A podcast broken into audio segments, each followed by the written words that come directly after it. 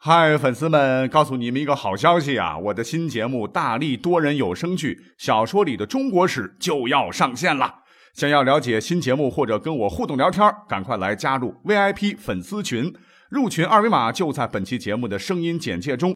你也可以添加我的小号，拼音大历史加幺零幺 D A L I S H I 幺零幺，然后拉您入群，我在那儿等你。管他正史野史。这里只有大历史，大力讲的历史正在播出。欢迎收听本期节目。先给各位讲几个故事啊，讲完一个，给您几秒钟啊，细细琢磨一下。第一个故事：世界上最后一个幸存者听到了敲门声。第二个，自己睡，被子忽然动了。第三个。镜中的你，向你眨了眼。第四个，你的浏览记录被公开了。第五个，一个人住，马桶圈是热的。第六个，你并没有把蜘蛛打死。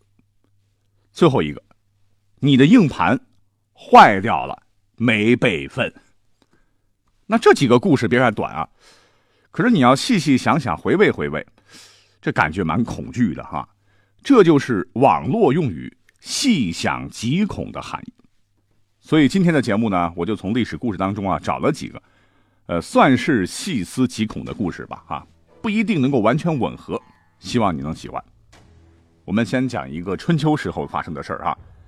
当时的宋康王，也就是宋国的最后一代君主，问他的相国叫唐鞅，他说。我杀的人已经够多了哈，但是臣民还是不怕我，这是为什么呢？唐鞅说：“主公杀的人呐，都是有罪的人，只杀有罪的人，没罪的人当然不必害怕。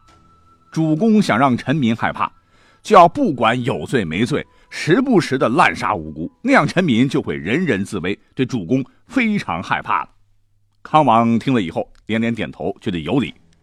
过了不久，就把唐鞅杀了。再来讲第二个哈，也是春秋时期的啊。当时的齐国呢，有两个自吹为勇敢的人，一个住在城东，一个住在城西。有一天，两个伙计在路上不期而遇啊。住在城西的说：“咱俩难得见面，我们去吃酒如何？”OK 啊。于是两个人是踏进酒铺，喝起酒来。酒过数巡以后，住在城东的说：“弄一点肉来吃吃，你看怎么样？”住在城西的说。哎呀，你我都是好汉呐！啊，你看你身上有肉，我身上有肉，还要另外买什么肉啊？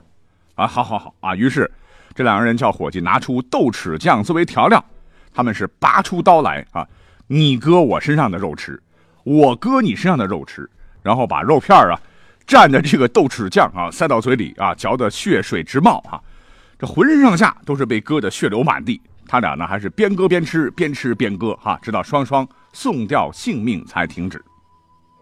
听到这儿，你可能感觉是不是还不够细思极恐啊？别着急，下面这个故事啊应该够料。我们都知道哈，春秋五霸中的第二位霸主，就是开创了晋国长达百年霸业的晋文公重耳是也。那重耳前半生啊被坏人陷害，四处逃亡啊，过得那叫一个颠沛流离啊。话说他在逃亡的时候啊，经常是食不果腹，衣不蔽体。有一次，晋文公差一点就饿晕过去了。这时候，有一个追随的臣子叫介子推，送来了鲜美的肉汤啊，一大块肉啊，外加野菜炖的那叫一个香气扑鼻啊。重耳是饿急眼了，几个月没见的荤腥啊，夹起肉块就咬啊啊，咬一口肉要嚼得烂烂的才舍得往肚里吞下去，吃的是满口流油，舒坦的不行。可是，吃完才知道，啊，他吃的肉不是动物的肉，而是人肉啊！就是介子推这老伙计在没麻药的情况下，自个儿拿刀把自个儿的大腿肚子的肉剜下来啊，洗吧洗吧做熟了。啊，我不知道他有没有吐啊，反正重耳当时很感动啊。于是，等他成了晋国君主，分封群臣的时候，他竟然忘了介子推。介子推呢也不愿意夸功争宠，就带着老母亲隐居于绵山。后来晋文公想起了很内疚啊，就亲自到绵山请介子推出山。可是介子推躲到山里边，就是不愿出来。无奈之下，晋文公啊就命令手下放火焚山，逼介子推露面。结果悲剧了哈！介子推抱着老母亲，被活活烧死在一棵大柳树下。啊，这个故事您肯定听说过啊，这就是清明节的由来。但啊，重点是在后头啊。那历史上这位晋文公，励精图治，南征北讨啊，开疆拓土，号令群雄，大败楚国，成为了春秋霸主。但是，正当晋国国力达到最强，晋文公声望达到巅峰的时候，就在公元前六百二十八年的冬天，晋文公重耳，他忽然死了。于是晋国大丧啊，重臣拥立公子欢即位。史称晋襄公。这晋襄公一面呢为父王主持丧礼，一面派遣使臣到各国，将文公死讯告知天下。中原诸侯对晋文公是敬畏非常啊，都是披星戴月来到晋国都城绛都参加文公的葬礼。但唯独除了晋襄公外公兼舅舅的秦穆公，继任的晋襄公啊，在父亲陵前啊，当着各路诸侯的面。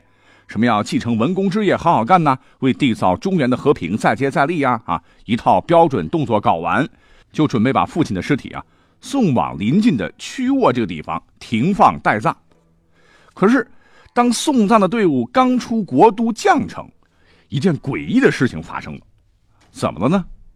从晋文公啊巨大的棺椁里啊，是突然发出了一种像……嗯，的牛的声音啊！送葬的人当时都吓傻了。好在队伍当中有一个占卜官，叫做郭衍呐，他赶紧就说：“大王的灵魂显灵了。”他说要发布军事命令，说西方秦国军队已经越过了我们的国境啊，准备趁着国丧期间袭击我们。我们现在要马上出兵，一定会获得全胜。大伙一听啊，赶紧又是磕头又是祭拜，就把晋文公给埋了。晋国是立即出兵。果然同郭大师说的一样，秦国准备偷袭晋国，结果一番大战，晋国大胜。那这个故事啊，被原原本本的记载在《东周列国志》里面。哎，我们现在可以分析分析啊，你说当时晋文公的棺材里为什么会传出诡异的怪声呢？那我看了网友们的总结，大概有三种可能。第一种就是说，棺材是木头做的，可能是太大了，而且这个木头质量有问题。冬天嘛，哈，热胀冷缩，有裂缝啊，西北风呼呼刮着，哈，气流穿过裂缝，就出现了这样的怪音。但是问题是，晋文公是一代霸主啊，能用这样的材质的棺材，岂不是被人笑掉大牙？可能性太低，而且这个声音是由里而外传出来的。第二种说法就是棺材可能停放供大家瞻仰的时候，不小心被钻进了什么虫啊、野兽之类的，谁知道呢？当棺材走到那个地方的时候呢，这个虫兽就开始鸣叫起来，啊，说实话，这个可能性是有的。但是啊，尸体旁边这么多守卫，二十四小时把守，岂能是虫兽这么轻而易举的钻进去的？第三种说法，我觉得特别有道理，那就是晋文公当时可能就没有死，要么就是当时心脏骤停啊，处于假死状态。那这个事儿现在很多电视都做过，对吧？有这样的事例啊。要么就是晋文公当时可能被政变了啊，被敲晕，堵住了嘴巴。总之，这个棺材是一晃一摇，他醒了。四周啊是漆黑一片，空间狭窄封闭啊，他就大声的叫唤起来。记载中说像牛一样的叫声，要么就是棺材太厚啊，声音从里面传到外面来，就像是嗡嗡的这个牛叫一样；要么呢就是嘴巴里边哈被什么东西捂住了，所以发出的声音跟牛很像。无论是怎么判断，棺材就要被埋了哈。晋文公当时没有死啊，明明呼救外面的人，外面听见了他的呼救，可是这希望的小火苗很快被扑灭了，因为外面的人哪管他呢？是祭拜一番，照样被活活的埋进了地下。我们仔细想想哈，在一个密闭漆黑的这个空间之内，明明活着张嘴呼救没人响应，你就被活生生的埋了。而且被埋的这个人不是别人，正是晋文公啊！这是不是有一些细思极恐的味道呢？哎，不过话又说回来，不把他埋了，那已经晋位的晋襄公该咋办嘞？是吧？好，我们再来讲下一个故事啊。那这个故事呢，发生在公元前二百零四年，这一年正值楚汉相争如火如荼的一年。当时项羽把汉的大本营荥阳围得如铁桶一般呢，汉军当时是粮草全无，危在旦夕。刘邦底下的谋士叫陈平，看到形势危急，就出了一条，啊，足够让他断子绝孙的妙计，那就是先将城内两千多名女子穿上军装，在晚上放出东门，让包围的楚军以为是要突围的汉军大部队，到时楚军必定会四面合击。然后呢，再把将军寄信装扮成刘邦的样子，乘坐汉王的车驾，跑到楚营前，大声高喊：“石进，汉王降！”让楚军信以为真。这条计策执行的真是天衣无缝啊！楚军一听说汉军要突围了，啊，四面八方过来准备要拦击，结果一碰照面，什么汉军不过都是女柔之辈啊！楚军正在疑惑时，又听说刘邦投降了，那还做什么战呢？哈，赶紧抢女人啊！于是楚军军心大乱。当时的情况是，女人少，楚军多呀，几个士兵争夺一个女人，再加上后面的楚军。看见前面的兄弟在抢女人，那能忍得了吗？于是相互践踏，相互争抢。刘邦这才趁乱夹在汉军的溃兵之中，顺利捡回了一条小命。而刚才讲到的假刘邦寄信，后来被项羽活活烧死。刘邦是跑了，可是陈平这个妙计太毒了哈！这两千名可怜的荥阳弱女子被迫被推到前面啊，面对数万楚军，我想他们的结局，无论是被杀、被抢，还是被奸淫。下场必定是非常非常凄惨的。换句话说的话，你说每个人都是爹妈养的哈，都有兄弟姐妹，用这两千名女人的十死无生，换来了汉王的九死一生啊，也换来了汉王朝的几百年基业。所以细细想来，啊，这就是战争的残酷性啊，确实感到极恐。好，最后呢，再讲一个三国时期东吴的故事。公元二百五十三年，当时的东吴呢，流传着一首童谣，童谣是这样唱的：“诸葛恪，芦苇单衣灭勾落，鱼和相求成子河。”诸葛恪是蜀汉丞相诸葛亮的侄子，东吴大将军诸葛瑾的长子，当时东吴的一代权臣。把童谣解释一下哈，程子河梵语是石子缸，石子缸在古代是埋葬死人的地方。勾络就是皮带的饰物，民间称作勾络带。在那一年呢，诸葛恪因为轻敌啊，大举举兵伐魏，大败。回军以后，为了掩饰过错，更加的独断专权，引得皇帝孙亮和宗室孙峻很不满，设计准备杀之。就在被杀的前一天晚上，诸葛恪回军中大营休息，忽然。有一个穿着校服的人，全身素白啊，是堂而皇之的进了诸葛恪的房间。一问守卫，守卫们都说没有看到这个人呐。再问这个孝子，孝子说：“我真的不知道自己是为什么就不知不觉的进来了。”那当天晚上呢，诸葛恪是莫名精神，一夜未眠。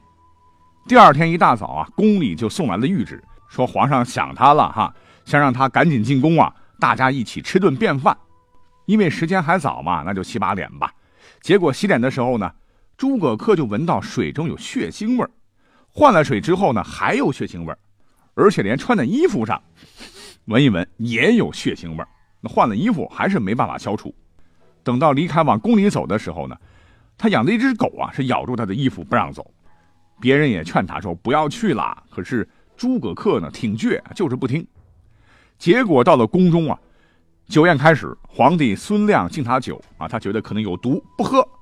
这时候孙峻说：“你的病未痊愈啊，应当有经常服用的药酒，你可以自己取来喝嘛。”诸葛恪一听啊，能喝自己带来的酒啊，心情这才安定下来。酒过数巡之后，这个孙亮起身回内殿，孙峻假托如厕，然后脱掉上衣，换上短装出来，突然厉声喝道：“有招捉拿诸葛恪！”诸葛恪惊起，欲拔剑，尚未出鞘，而孙峻的刀已经接连砍下，诸葛恪就这样被活活的砍死了。当时有卫士冲上殿来，孙峻说：“要杀的是诸葛恪，如今他已经死了。”于是命令刀剑入鞘，赶紧把这个宫殿里的血迹给我擦干净，然后继续饮酒。诸葛恪死的时候呢，五十一岁。但离奇的是，就在诸葛恪命丧黄泉的时候啊，家中的一个女仆突然大哭说：“主人已经死了。之后全家被一灭三族。这头呢，诸葛恪的尸体被裹上了草席，竹篾当钩挂在腰间，抛尸在石子冈，完全应验了那首“诸葛恪，芦苇单衣灭钩落，鱼和相求成子河”的童谣。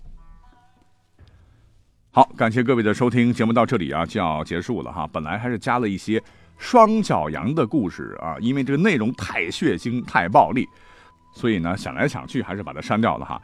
有兴趣的朋友呢可以查一查哈。那今天本期节目呢有正史有野史啊，告诉各位听听就好啊。我们下期再会。